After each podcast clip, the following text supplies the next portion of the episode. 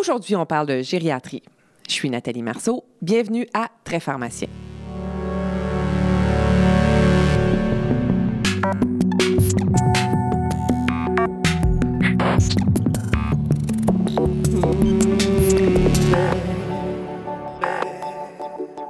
Bonjour chers auditeurs. Ça me fait chaud au cœur de vous retrouver aujourd'hui. En effet, nous allons parler des fiches de gériatrie produites par notre regroupement des pharmaciens experts en gériatrie, notre fameux RPE. On va plus particulièrement aborder les fiches qui traitent de l'hypothyroïdie subclinique et de la démence à corps de Louis. Ça va nous faire un petit pot pourri. C'est donc avec plaisir que j'accueille Catherine Desforges, qui est pharmacienne au Centre universitaire de santé McGill, professeure adjointe de clinique à la Faculté de pharmacie de l'Université de Montréal et détentrice de la certification américaine en pharmacie gériatrique, le BCGP. Elle était également la secrétaire du RPE de gériatrie. Bonjour Catherine, merci de te joindre à nous. Merci Nathalie pour l'invitation. Je suis très heureuse d'être ici. Avant qu'on aborde vraiment la clinique, j'aimerais que tu me parles un peu des fiches de gériatrie produites par le RPE. Qu'est-ce qu'on retrouve dans ces fiches, puis pourquoi on devrait s'y intéresser? L'objectif du RPE avec ce produit-là, c'était de créer des fiches concises qui sont basées sur des données probantes et des consensus d'experts. Donc, les éléments à retenir, on voulait qu'ils soient contenus en une page, un one-pager, si tu m'excuses l'expression, qui avait comme sujet des problématiques courantes en gériatrie. Puis, c'est quoi votre public visé? Notre public visé, c'est tous les pharmaciens, pas seulement les pharmaciens des établissements de santé. Donc, ça a vraiment une mission plus large là, de couvrir des sujets, comme je l'ai dit, gériatriques, mais qui couvrent vraiment toute la pharmacie. Puis, je comprends qu'actuellement, vous avez trois fiches publiées. C'est quoi les sujets que vous traitez dans ces fiches publiées? Actuellement, donc, on a publié dysphagie, pseudogoutte et hypothyroïdie subclinique. OK. Fait que là, j'entends les auditeurs penser, ils se demandent comment je vais accéder à ces fiches de gériatrie-là. Bien, ça, c'est quand même assez facile. De un, sur le site de la PES, dans la section publication et la section ouvrages spécialisés. Puis on est aussi heureux d'annoncer qu'on les a indexés dans Vigilance Santé. Donc, on peut soit y accéder dans la section documentation professionnelle ou quand on cherche dans le moteur de recherche. Hum, c'est une bonne nouvelle. Ça, les fiches sont donc accessibles à tous nos auditeurs sur le site de la PES. C'est pas dans la section réservée. Et il y a plusieurs de nos auditeurs qui ont également accès à Vigilance Santé. Donc, euh, est-ce que vous allez en publier d'autres? Oui, on est sur le point de publier Démence à corps de Louis, fragilité et espérance de vie. Si tout va bien, on devrait être en mesure de les publier à l'automne 2022. Je vous encourage à continuer. Mais aujourd'hui, on a décidé de traiter de deux sujets discutés dans les fiches afin de donner un petit avant-goût aux auditeurs. On va donc discuter de l'hypothyroïdie subclinique, puis de démence à corps de Louis. Mais on va commencer par l'hypothyroïdie subclinique. Catherine, c'est quoi au juste l'hypothyroïdie subclinique et surtout, en quoi ça se distingue de l'hypothyroïdie tout court? Bien, l'hypothyroïdie subclinique, ça n'a pas de définition claire dans la littérature. Ça, c'est selon des consensus d'experts. La définition qu'on accepte, ça serait qu'il n'y aurait pas de symptômes francs à la maladie, comme avec l'hypothyroïdie franche. Mais ce qu'on voit, c'est une TSH qui est supérieure aux valeurs normales, mais avec une T4 qui, elle, reste dans les valeurs normales. Et ça, c'est sur des prises de sang, en fait, qui sont faites à un intervalle d'au moins deux à trois mois. Donc, on a vraiment deux mesures distinctes qui nous permettent d'établir ce diagnostic-là. Fais-moi un petit rappel, Catherine. Je me souviens plus. C'est quoi les valeurs normales attendues? Puis peut-être un petit rappel sur les principaux symptômes d'hypothyroïdie. Dans la population générale, ce qu'on vise comme valeur de TSH, c'est ce qu'on voit sur les rapports de laboratoire, c'est aux alentours de 0,5 à 4,5 milliunités internationales par litre. De façon générale, les symptômes d'une hypothyroïdie franche, c'est un ralentissement de l'organisme au complet. Donc, par exemple, je pense à de la bradycardie, de la constipation, de l'intolérance au froid, de la prise de poids et de la faiblesse musculaire. Bien entendu, dans les prises de sang, ce qu'on va voir, c'est une TSH qui est élevée et une T4 libre qui, elle, est basse. Puis pourquoi c'est important de s'intéresser à l'hypothyroïdie subclinique en gériatrie? Parce que la prévalence d'une TSH élevée augmente avec l'âge. Ce qu'on dit, c'est que c'est un phénomène biologique adaptatif normal quand l'âge augmente. Donc, on parle d'environ 20% de TSH élevés chez les patients de 75 ans et plus. Puis les valeurs qu'on considère comme normales chez les patients plus âgés, c'est entre 4 et 6 milliunités internationales par litre. Ce qu'on dit aussi, c'est que ce n'est pas tellement grave dans la majorité des cas parce que les complications sont moins significatives et que les conséquences sont masquées par des problèmes de santé qu'on retrouve fréquemment en gériatrie. Donc, les patients disent, ben c'est l'âge, donc c'est pas quelque chose dont je devrais m'inquiéter. Quand je parle de conséquences, je pense de conséquences au niveau neuropsychiatrique, au niveau cardiovasculaire, de la mobilité, de la mortalité et de la fragilité. Mais c'est difficile d'avoir un résultat franc dans les études, en fait, quand on compare les études entre elles, parce que les populations, entre autres, sont différentes, les seuils de TSH visés sont différents. Donc, c'est difficile d'établir un vrai consensus à ce sujet-là. Donc, je comprends que c'est fréquent, puis qu'on doit s'y intéresser, mais qu'on doit être prudent dans l'interprétation des résultats. Définitivement. On va prendre un petit cas clinique, on va rendre ça concret. Disons que je suis la pharmacienne sur une unité de soins, puis je suis en train d'évaluer le dossier d'un patient âgé, frêle, avec des antécédents de maladies cardiovasculaires. Il fait de la FA, puis il a été admis pour une chute. Le médecin a demandé une TSH, puis les valeurs qui sont sorties sont à la limite supérieure, sont à 6 micro-unités internationales par litre. Ça serait quoi les questions que je devrais me poser en analysant ce dossier-là? Bien, la première chose, c'est est-ce que mon patient a des symptômes? Encore une fois, les patients en hypothyroïdie subclinique n'ont pas tant de symptômes ou les symptômes ne sont pas vraiment spécifiques. Je pense ici à de la fatigue, de la faiblesse musculaire, de l'intolérance au froid, de la constipation, de la peau sèche, des symptômes dépressifs, des troubles cognitifs ou un gain de poids modéré. Encore une fois, comme je l'ai dit tantôt, les patients peuvent aussi confondre ces symptômes-là. En fait, les patients, mais tous les professionnels de la santé peuvent confondre ces symptômes-là avec le vieillissement normal de l'organisme humain. Donc, on se dit, c'est pas trop grave, il est rendu plus âgé et c'est ça. Tu sais, comme pharmacienne, est-ce que je devrais me demander si ça peut être induit par un médicament? Tout à fait. Il y a quelques médicaments, entre autres, là, qui peuvent augmenter la TSH. Je pense à l'amiodarone. Je pense que ça, c'est quand même bien connu. Mais le méthoclopramide, le lithium et la dompéridone peuvent aussi être en cause. Donc, mon patient, dans mon cas, il n'y a pas ça. Fait que ça me rassure. Puis, quand est-ce qu'on devrait décider d'introduire de la lévothyroxine? Mais la chose la plus importante à garder en tête, c'est qu'il y a peu de bénéfices. Donc, il n'y a pas tant d'amélioration au niveau des symptômes cliniques et il n'y a pas tant d'amélioration aussi de la qualité de vie à ce qu'on a vu dans les études. Le traitement est à considérer si le patient a des symptômes, s'il y a un risque cardiovasculaire qui est élevé, s'il y a des anticorps anti-peroxydase positifs, donc un test un peu plus poussé, s'il y a une TSH qui augmente dans le temps ou s'il y a une T4 qui est dans ou qui évolue vers la limite inférieure de la normale. Il y a certains auteurs qui disent qu'on devrait aussi considérer le niveau de fragilité quand on décide si on devrait traiter un patient ou pas. Un grand consensus nous dit quand même que ce qu'on devrait faire, c'est de ne pas traiter les patients avec une TSH qui est inférieure à 10. Il y a des nouvelles études qui nous disent même que les patients de 70 ans et plus ne devraient pas être traités tant qu'ils ont une TSH qui est inférieure à 20, tant qu'ils ont une T4 qui est normale. S'il n'y a pas de traitement, ce qui est suggéré aussi, c'est de suivre la TSH aux six mois initialement. OK. Fait que là, je t'entends, mais tout ce que tu me dis, je le retrouve dans la fiche de gériatrie. Tout à fait. Super. Fait que je te ramène à mon cas. Le patient, il a une TSH à 6. Là, tu m'as dit qu'on ne devrait pas traiter inférieur à 10, mais mettons que ça T4, l'auto est un petit peu débalancé. Là. Mais ce patient-là a quand même un risque cardiovasculaire qu'on peut considérer comme élevé. Donc, ça peut être tentant de débuter un traitement. Donc, je comprendrais s'il y a un traitement qui est débuté. Je, je suis allée voir le médecin, puis on a décidé de commencer à traiter justement sur la base des symptômes, parce qu'il y avait des symptômes quand même de ralentissement, puis qui est à risque cardiovasculaire élevé. Donc, on a décidé d'introduire la lévothyroxine.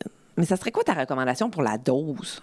Euh, ce qu'on voit là pour les doses, je vais dire normales en hypothyroïdie franche, c'est de l'ordre de 25 à 50 microgrammes par jour.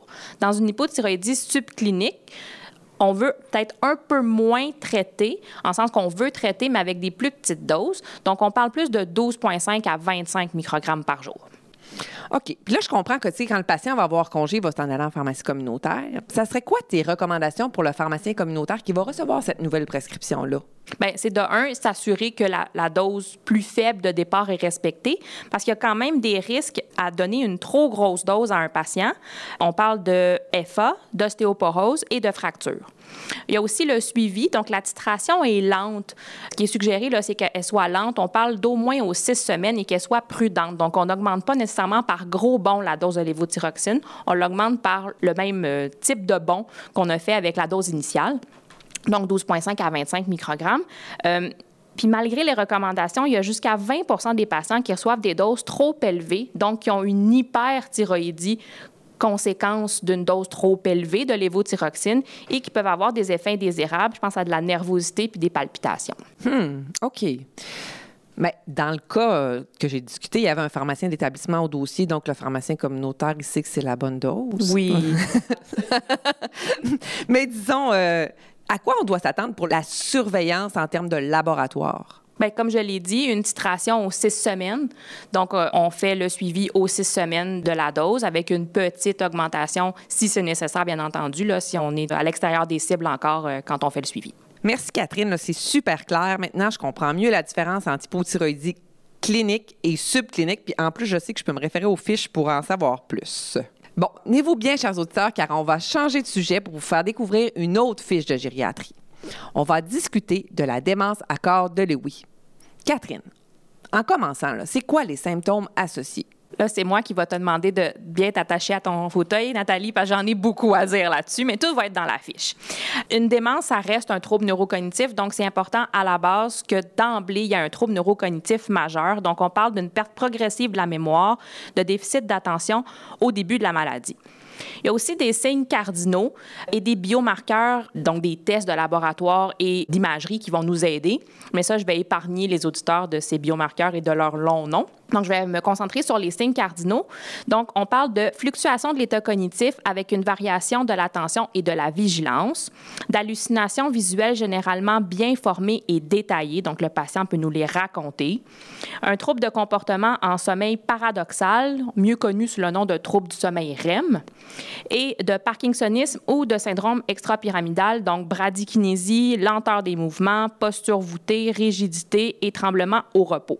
Il y a d'autres symptômes aussi qui peuvent allumer des cloches chez certains professionnels. Donc, on parle de chute répétée, de syncope, d'hypotension orthostatique, d'incontinence urinaire ou d'hypo ou d'hypersomnie.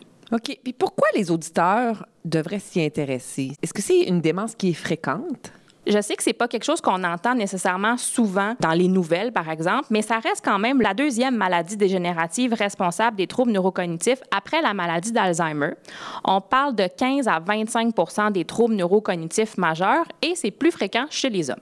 Mais, c'est quoi le pronostic attendu chez ces patients-là? Est-ce que c'est une évolution qui est lente ou une évolution qui est rapide? Malheureusement, c'est une évolution qui est rapide. Le déclin cognitif serait plus rapide et ces patients-là sont admis aussi plutôt en soins longue durée quand on les compare à des patients avec la maladie d'Alzheimer, entre autres à cause de la charge sur les proches aidants avec tous les symptômes qui sont associés et aussi par la gravité des symptômes neuropsychiatriques. Ils sont aussi plus hospitalisés.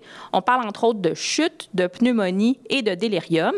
Leur survie médiane est d'environ 4 ans après le diagnostic clinique. Là, ici, je fais la distinction entre les symptômes, donc le début des symptômes et le diagnostic clinique qui peuvent être quand même assez éloignés dans le temps.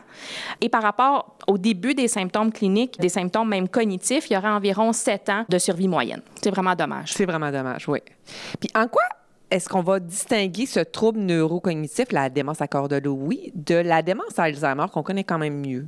Oui, dans la démence Alzheimer, la perte de mémoire est au premier stade, tandis que dans la démence à corps de Louis, au stade précoce, on parle plus d'une atteinte fonctionnelle, des atteintes exécutives, donc de planification et d'abstraction, et visio-spatiale.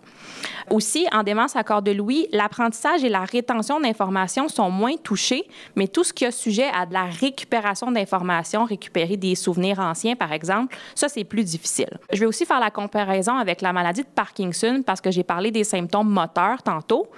Dans la maladie de Parkinson, les symptômes moteurs vont apparaître avant la démence. Il va y avoir une différence d'au moins un an entre les deux. Tandis que dans la démence à corps de Louis, la démence va apparaître avant le parkinsonisme ou en même temps. Une fois que le diagnostic est connu, là, puis je comprends qu'il est assez complexe, c'est quoi les principes qui soutiennent le traitement? Tout d'abord, effectivement, le diagnostic est complexe. Très rapidement, c'en est un d'exclusion habituellement. Donc, on a éliminé toutes les autres pathologies potentielles pouvant causer les symptômes que le patient a. Et c'est aussi une maladie qui est malheureusement sous-diagnostiquée. Donc, le but des traitements, c'est de stabiliser le fonctionnement et d'assurer la sécurité des patients, autant de leurs proches aidants également. Donc, la médication, il n'y a rien qui est prouvé en bonne et due forme, franchement, dans la littérature. Donc, la médication est utilisée habituellement hors indication et on parle d'extrapolation chez les patients qui ont la maladie d'Alzheimer ou de la maladie de Parkinson dans les études. La base du traitement, c'est les mesures non pharmacologiques. Si je prends l'exemple de la psychose, on va essayer de privilégier les activités physiques ou la musicothérapie, par exemple, ou tout ce qui est stratégie thérapeutique comportementale. Les médicaments sont utilisés quand ils le sont, quand on en est rendu là, selon les symptômes. Donc, on va les utiliser un à la fois et on va les ajuster graduellement selon la symptomatologie. Les effets indésirables, comme dans tout bon médicament, sont à mentionner au patient et ou à son proche aidant. Si je reviens avec l'exemple de la psychose, on va utiliser la pharmacothérapie si le patient a de la détresse ou c'est des symptômes graves qui n'ont pas répondu aux mesures non pharmacologiques qu'on a réussi à mettre en place. On va cesser, bien entendu, tous les médicaments qui sont inefficaces. On ne laissera pas traîner de la médication pour rien au profil après un essai qu'on considère quand même assez raisonnable pour éviter, entre autres, les interactions et les effets indésirables. Il faut aussi garder en tête qu'il faut déprescrire tout ce qui est médicaments anticholinergiques. Pour donner un exemple, je pense aux antidépresseurs tricycliques et tout ce qui est antidopaminergique, comme par exemple la métoclopramide. Hmm. OK, je t'entends bien, on doit utiliser les médicaments en fonction des symptômes, puis utiliser vraiment, penser à nos mesures non pharmacologiques. Oui. Donc, je veux t'amener un peu dans le traitement des troubles de la mémoire. Est-ce qu'on traite toujours avec les inhibiteurs de l'acétylcholinestérase, comme pour la démence de type Alzheimer? Bien, je veux juste repositionner ce trouble-là dans la maladie, donc parler un peu des symptômes. Le patient peut avoir un trouble au niveau de l'attention, au niveau du langage, au niveau des mémoires épisodiques et de travail. Encore une fois, on va aller d'emblée avec les mesures non pharmacologiques. C'est vraiment la première chose qu'on veut faire. Par exemple, on va essayer de la relaxation, des massages ou de la zoothérapie. Simple, simples exemples que je nomme ici. Donc, ça un chat. Ça pourrait. On ne sait jamais. Ça pourrait fonctionner. Euh, donc oui, les, les inhibiteurs de l'acétylcholinestérase, il faut quand même se rappeler qu'ils ne sont pas dénués d'effets secondaires. Je pense entre autres aux effets gastro-intestinaux qui peuvent arriver assez rapidement en cours de traitement, peu importe l'indication pour laquelle on les utilise. La bradycardie, mais ce qui est à garder en tête, puis ce qui est plaisant, si je peux me permettre l'expression, c'est qu'il n'exacerbe pas les symptômes moteurs dans la démence à corps de Louis. Les meilleurs résultats ont été obtenus avec le donépésil et la rivastigmine. On parle d'une amélioration, somme toute, globale de la maladie. La galantamine, quant à elle, on la considère comme une espèce de deuxième ligne de traitement si les autres agents sont mal tolérés, tout simplement parce qu'on manque d'études quant à son utilisation. Et la mémantine, qui pourrait aussi plaire à l'esprit, elle, elle a donné des résultats mixtes avec des bienfaits qu'on considère légers, donc on la recommande pas. Donc, ça ressemble un peu à la maladie d'Alzheimer, mais on doit bien s'assurer, si on a un échec thérapeutique, de l'arrêter. Tout à fait. Parle-moi maintenant un petit peu du trouble du sommeil, parce que c'est un peu différent le trouble du sommeil dans la démence à corps de Louis, tu nous disais tantôt. Oui. Encore une fois, donc, on parle de trouble de sommeil paradoxal, donc aussi connu sur Rapid Eye Movement ou le trouble du sommeil REM. Les symptômes, c'est entre autres des vocalisations. Donc, le patient, durant son sommeil, va crier, va chanter, ou il peut y avoir aussi des comportements moteurs complexes comme donner des coups de pied. Les mesures non pharmacologiques, vous l'aurez compris, c'est de modifier l'environnement du sommeil, donc mettre le matelas au sol ou faire chambre à part avec le conjoint. Puis, il y a aussi des médicaments qui peuvent exacerber, donc on va essayer de les cesser autant que faire se peut. Donc, je pense par exemple à la paroxétine, la myrtazapine et les bêta-bloqueurs. La mélatonine, un agent qu'on aime beaucoup en gériatrie de façon générale. Donc, la mélatonine, il y a moins de preuves de son efficacité qu'avec le clonazepam, mais elle a une meilleure sécurité et une meilleure tolérance. Donc, c'est vraiment notre premier choix de traitement. À retenir. Euh, la clonazepam, elle, elle a un niveau de preuve faible. On parle d'études en maladie de Parkinson et avec le trouble du sommeil paradoxal idiopathique. Ce qui est suggéré, c'est de l'utiliser en deuxième intention à faible dose. Donc, je pense ici à 0,25 mg une fois par jour au coucher, avec une augmentation aux semaines de la même dose, euh, idéalement. Il y a beaucoup d'effets secondaires, donc il y a jusqu'à 50% des patients qui peuvent présenter des effets secondaires comme de la sédation matinale le lendemain matin, de la confusion, des troubles de mémoire et il y a plus de risques de troubles de mobilité, d'apnée du sommeil, de troubles cognitifs et de chute. C'est pas dénué de problèmes avec cet agent-là, malheureusement. Donc, réfléchir aux risques et aux bénéfices. Hein? Définitivement. Il y a aussi toutes les autres thérapies auxquelles on peut penser, donc toutes les autres benzodiazépines, le pramipexol et l'azopiclone qui ont toutes des données limitées et contradictoires et qui sont malheureusement mal tolérées. Hmm. Merci Catherine. J'aurais aimé ça t'amener dans les autres traitements des symptômes associés à la démence à corps de Louis, mais malheureusement, on n'aura pas le temps. Donc, j'invite les auditeurs à aller consulter cette fiche sur le site de la PES ou encore dans Vigilance Santé. Toutefois, il est à noter que la fiche sur la démence à corps de Louis sera disponible à l'automne seulement, mais la fiche euh, sur l'hypothyroïdie subclinique est déjà sur le site. Oui. Catherine, as-tu des choses que tu aimerais ajouter?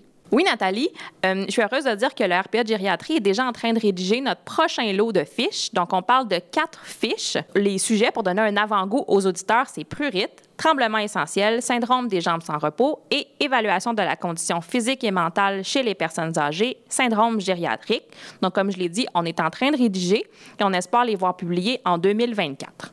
Oui, parce que dans le fond, votre processus est très rigoureux. Hein. Vous vous appuyez sur les données probantes, puis vous vous assurez d'avoir une révision externe euh, extensive. Donc, je comprends que ça prend un peu de temps à réaliser. Tout à fait. Euh, je voudrais aussi profiter de la tribune que tu me donnes aujourd'hui pour remercier tous les membres passés et actifs du RPEG pour leur implication soutenue dans toutes les activités et les travaux du RPE. Oui, je pense que je peux dire que l'association est bien fière de ses pharmaciens et membres de RPE. Merci beaucoup, Catherine Desforges, de t'être joint à nous aujourd'hui. Merci, Nathalie, de m'avoir accueilli. Et quant à vous, chers auditeurs, je suis sûre que vous êtes en train de vous demander c'est quoi le sujet du prochain épisode. Eh bien, le mois prochain, on va discuter des données associées au sondage canadien sur la pharmacie hospitalière avec Jean-François Bussière du CHU Sainte-Justine. Ce sera le temps de comparer notre pratique à celle des autres provinces. Sur ce, je vous souhaite un bel été.